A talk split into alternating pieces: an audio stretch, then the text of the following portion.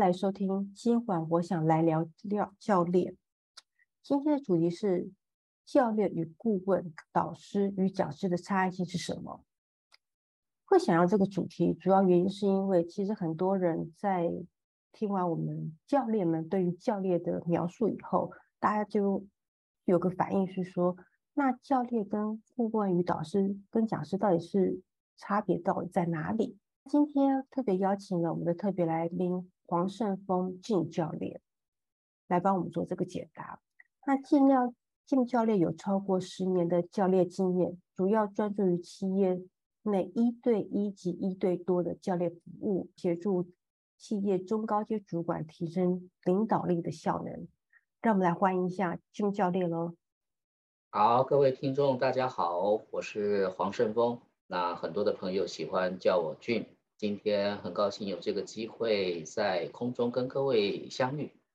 哎，Jim 教练，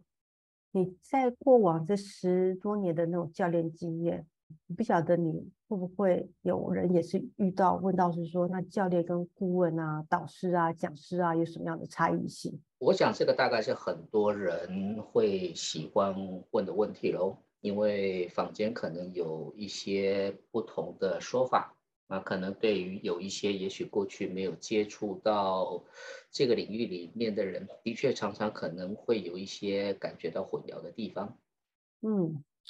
这样子的话，那 Jim 教练，那我们先来谈谈教练跟顾问有什么样差异性，好不好？之后我们再来谈谈那教练跟导师跟讲师有什么样差异性，你觉得怎么样？可以啊。好，那我们就谈谈那教练跟顾问，你觉得他们到底差在哪里呢？我想，可能一般的人会对“顾问”这两个字是比较熟悉的，因为你可能过去会常听到“顾问”这个名词。有人说，既然叫做顾问，想当然尔，大概就是什么都可以问，什么都可以顾。所以一般通常我们对顾问的了解，基本上其实是很多方面的。我以前常跟很多朋友说，如果你是在某个领域里面，其实你是很专精，有很多的知识跟经验，其实。你都可以成为顾问，所以其实你在坊间你可以看到有很多各式各样的顾问，甚至于可能我以前有一个客户，他做了一辈子外商的总务的副总，他后来离开外商之后，他就摇身一变变成是所谓的叫做物业管理的顾问，所以呢，顾问其实大部分在扮演的角色。就是把他过去可能很丰富的一些知识跟经验分享给别人，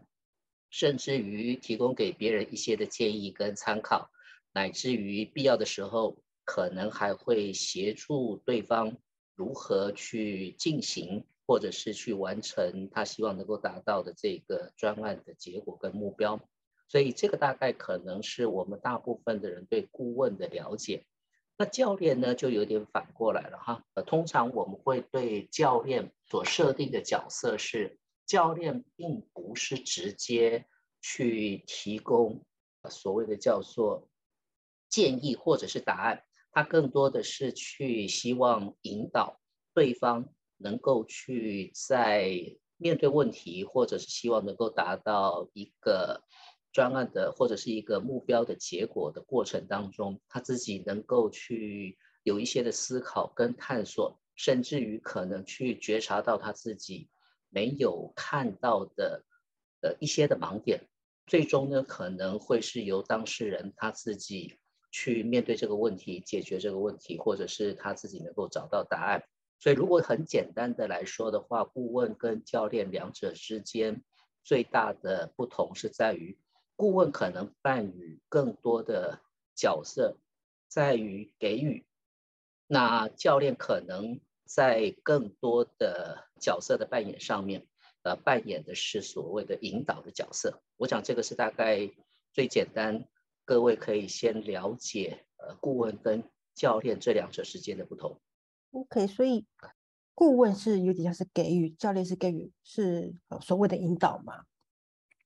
呃。可以这么说，嗯，我如果再用一个比较简单一点的例子的话，各位也许以前如果你过去曾经出国留学的时候，你可能会去找一个所谓的叫做留学顾问。你在南洋街大概可以找到很多类似像这样的留学顾问。那留学顾问呢，想当然一定是会告诉你、教你该怎么样申请学校啦，你该要准备哪些内容啦，甚至于他会建议你可能要去申请美国的东岸或西岸的学校比较好呢，或者是基于你自己的实力跟兴趣，也许他会推荐有哪些学校让你能够去做参考。那这个大概可能是各位以前可能也会常听到的，所谓叫留学顾问。但是如果你现在在呃市场上常听到一个所谓的叫做职涯教练的话，这个教练的角色，他绝对不是告诉你该不该换工作，或者是该不该跳槽，他更多的是去帮助你去厘清你现在的工作跟你未来的职涯到底有什么样哪些地方，也许是你自己。可以去找到你自己所最重视的地方，然后呢，进而去想一想做哪些事情，也许对你自己未来的职涯的出路或者是一些的发展，能够有一些的帮助。我想这个大概用一个简单的例子，也许各位会清楚教练跟顾问这两者之间的不同。如果这样的话，我不可我可不可以再换一种想法，就是顾问会直接给答案，可是。教练的话，变成是没有给答案，然后是一直这样，被教练者是一直一直在思考，思考找出自己的答案。嗯，也许这样子的说法可能也会太笼统了一点。我倒不会说他呃顾问一定会给答案，因为有些时候有些顾问他不一定会呃提供答案。比方说，我刚举的例子。你最终要选择去哪一个地方念书，你最后可能决定的学校还是你自己决定的。但是顾问在这个过程当中，他扮演 give，就是提供信息，或者是提供知识，或者是提供他的经验，相对来说的角色分量会比较重一些。但是教练是反过来。教练可能在这方面的比例会降低许多，他更多的是希望能够刺激或者是去引导对方能够自己去探索以及思考，在这个过程当中有没有一些盲点，或者是他自己现在在做这个决定的过程当中，他有哪一些的顾虑，或者是一些其他担忧的地方。这样子的话，教练可以。跟顾问一样，给予一些，比如说一些解答的一些方法吗？我想这个是一个好问题哈，这个是大部分的人可能会纠结的。顾问，我想更多的人大概不会有什么太多的质疑去探讨说顾问到底该不该提供经验或者是提供答案给对方。如果你今天真的不知道你要去哪一个地方选择，也许这个顾问会告诉你这两个学校哪一个学校会对你是来的比较好一点，因为也许是就他自己过去的一些的经验，或者是他所知道的一些的专业的内容。教练呢，通常如果按照国际教练协会的规定的话，教练通常不是提供答案的这样的一个角色，但是教练可不可以？分享一些必要的一些的过去的一些的经验以及知识，去帮助对方能够去思考属于他自己真正所想要的答案。那我想这个可能是大部分的教练也会做的一件事情。所以我听起来就是教练跟顾问是在回答的，就是一个是给予一个引导的比例上，其实是有一点差异性的。第一个是在比例上面。第二个，我想是在于那个主动性上，顾问可能更多扮演是那个主动性。所谓的叫主动性，就是你去找一个顾问，可能那个顾问更多是在掌握这整个的沟通或者是讨论谈话的过程。但是教练呢，可能是相反的，教练可能更多的是希望能够把那个主动权。是放在对方的身上，是由对方很清楚的知道他想要跟教练讨论什么，或者是他想要从教练这边得到哪一些的协助。嗯，OK，好，第二个就是主所谓的主动权。那这样子的话，就让我又想到是说，因为刚刚透过主动权，就让我想到是说，那导师呢，教练跟导师有什么样差异性？因为就我所知道，就是在很多公司企业内部会讲到导师，就是希望有一个所谓像比如说高阶主管啊，带领下面比较中低阶的小主管。那这样子的话，那教练跟导师上，那差异性在哪里呢？我想，导师这个名词可能对有些听众来说，也许是比较新鲜的哈，因为毕竟在有一些的企业，并不容易常听到导师这个字眼。导师其实简单来讲，各位可以把它视为是一个类似像一对一的一个讲师。当我们如果在企业内，也许各位熟悉的讲师，他可能更扮演的角色是一对多。那导师呢，相对来说。大部分应该都是一对一的角色。那既然是叫做一对一，类似于讲师的角色，导师其实同样的，他在跟被协助的角色谈话的，或者是这整个的沟通的过程当中，导师可能也会去分享他自己过去的一些的经验，或者是对这家公司过去的一些的了解，让对方。能够借由导师他过去的经验跟知识，对这个公司可能有更多的一些的了解。很多的企业是希望能够借由导师的协助，让被发展的这个员工或者是这位主管，能够对公司有一些更全面性的，或者是更跨界性的一些的了解。所以这时候呢，导师在这个的过程当中，通常会扮演一个很重要的角色，是是去协助被协助的这个人，能够对公司，或者是对于一些专业的知识，或者是一些的经验上面，能够有更多的一些的了解。那当然，在这个过程当中，被协助者他也许会针对他自己的工作上面所遇到的一些的问题，或者是他自己的一些的职业发展。也能够提出要跟导师一起探讨的一些的内容，所以有人也会说，导师可能在某种程度上面，他会兼具了讲师跟我们刚刚所提到的教练这两个的混混合的角色。但是如果你回到导师的本身的本质上来说的话，他基本上在企业内更多是扮演他自己个人过去的一些知识。经验或者是一些技能上面的一些的分享。我记得刚刚你有说，教练是可以提供所谓的一些想法跟经验的。那这样子的话，那导跟导师的提供想法跟经验，那个差异性在哪里呀？我想最大的差别是在于主动跟被动。因为如果你去找一个导师的话，通常是一开始你就很明确的希望从导师这边。得到一些的建议，或者是一些参考的资讯。那教练不一样，因为教练会，我们刚刚所提到的，他会有更多的角色是在引导，或者是帮助被教练者他自己能够去思考一些他可能没看到的。那也许更多的时候是被教练者他会提出他的一些的观点，或者是一些的问题。去让教练能够有进一步的协助他去探索跟厘清，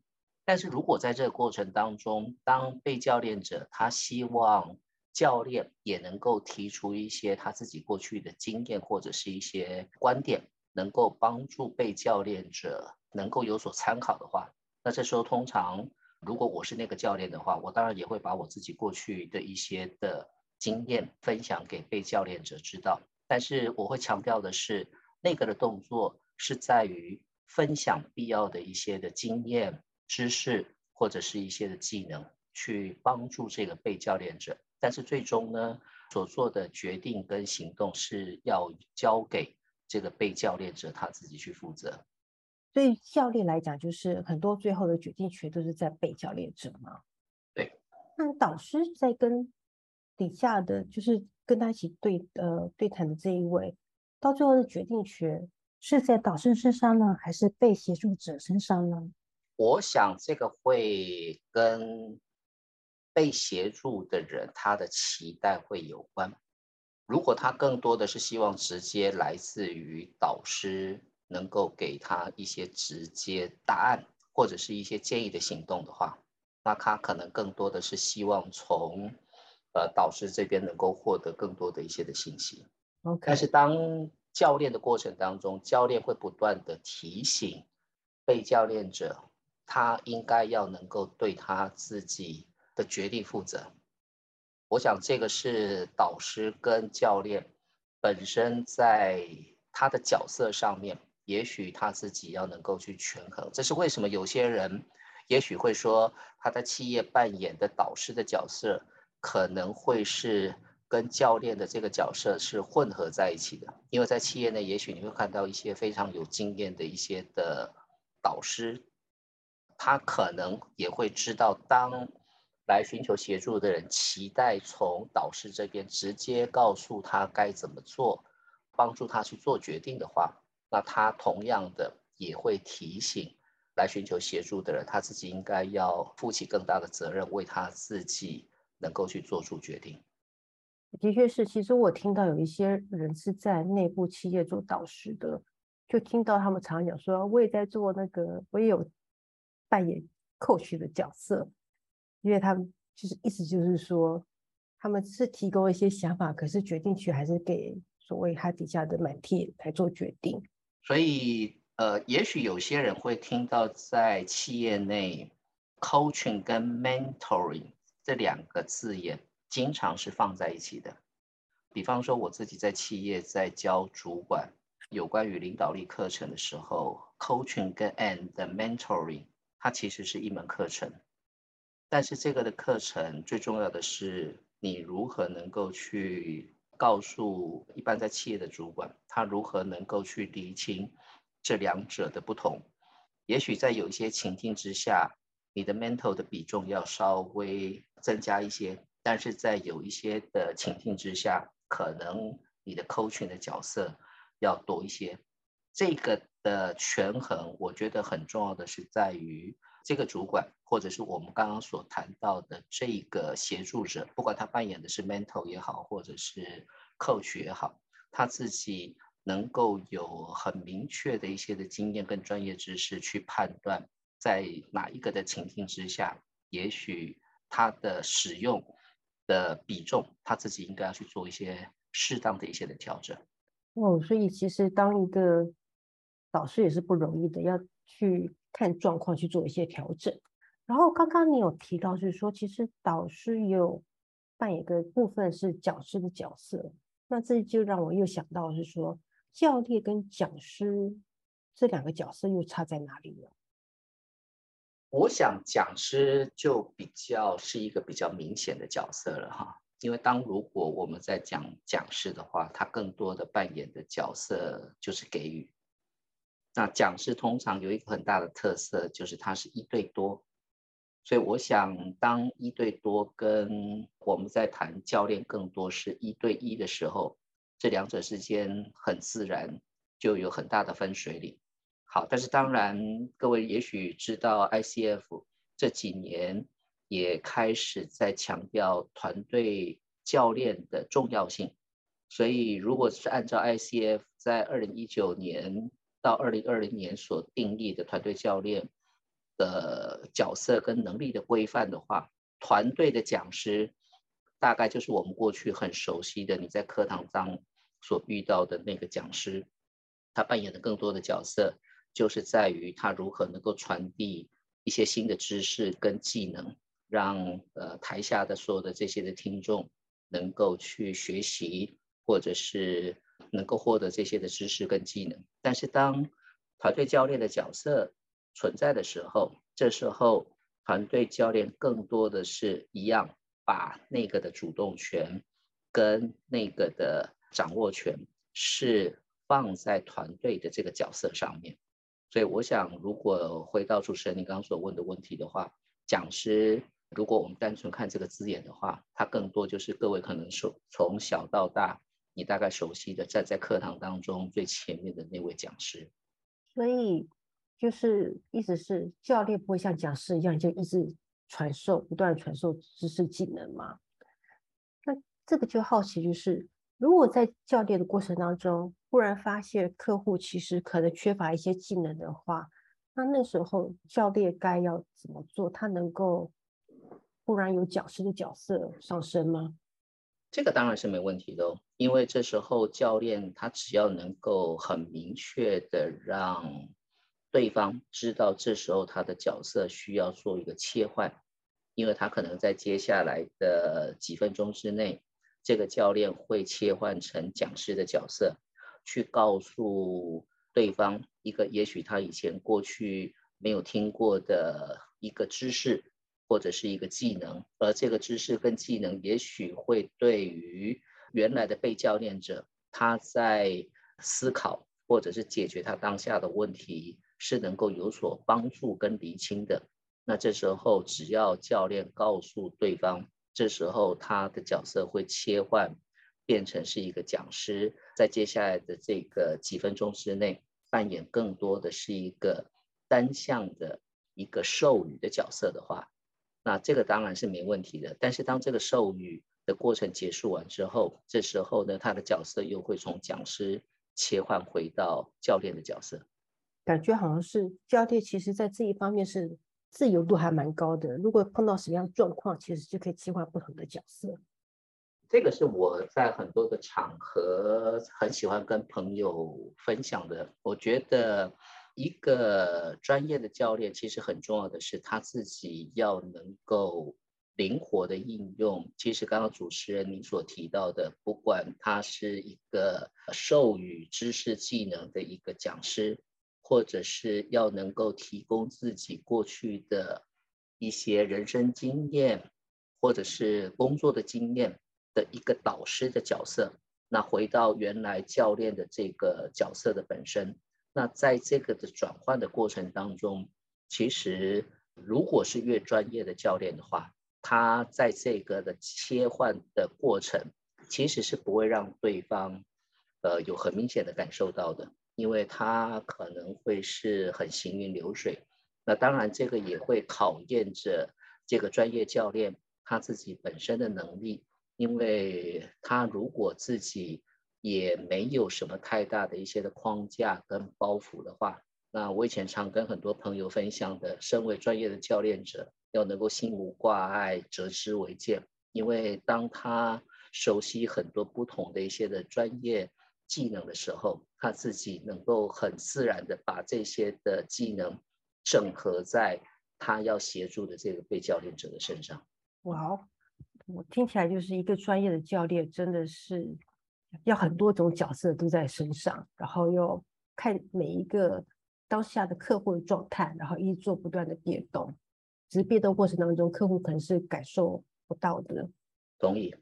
好，到这里，这就是我们今天讲一关于教练跟顾问、导师跟讲师上的差异性。那到这里，不晓得进教练有没有还要做一些什么样的分享呢？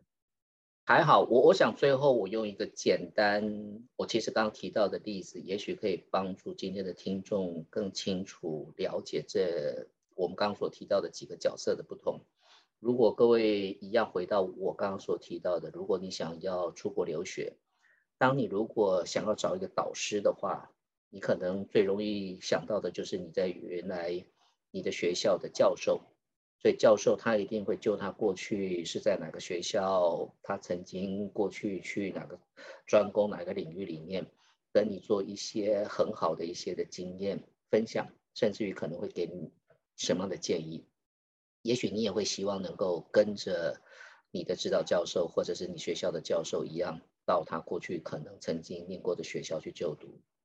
但是如果今天你找到的是一位职涯教练，或者是一个升学教练的话，那这个教练可能更多的会帮助你去理清你出国念书的初衷是什么，你想要取得哪方面的一些的知识跟领域，那去哪些学校也许会比较适合一些。那在这个过程当中，你自己应该要准备哪一些相关的一些的内容，你是否已经准备好了？以及接下来，那你到底要怎么样定定你自己的时程，帮助你能够在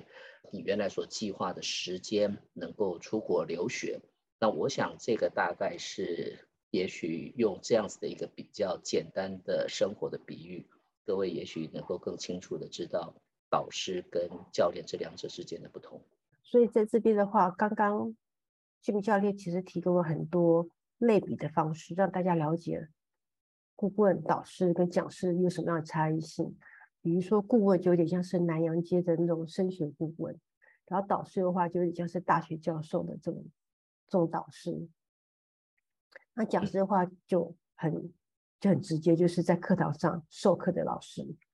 呀，yeah, 我我想这样子，也许对我们今天的听众，也许可以有更简单的一些的了解，因为我想，毕竟不尽然。我们今天的听众可能，也许你在职场上面会遇到有导师或者是教练的角色，所以如果对于刚开始你对于教练呃有兴趣加入到我们这个系列节目的一些的听众，那我想刚刚的那个比喻，希望我能够帮助各位更清楚的知道这些角色的不同。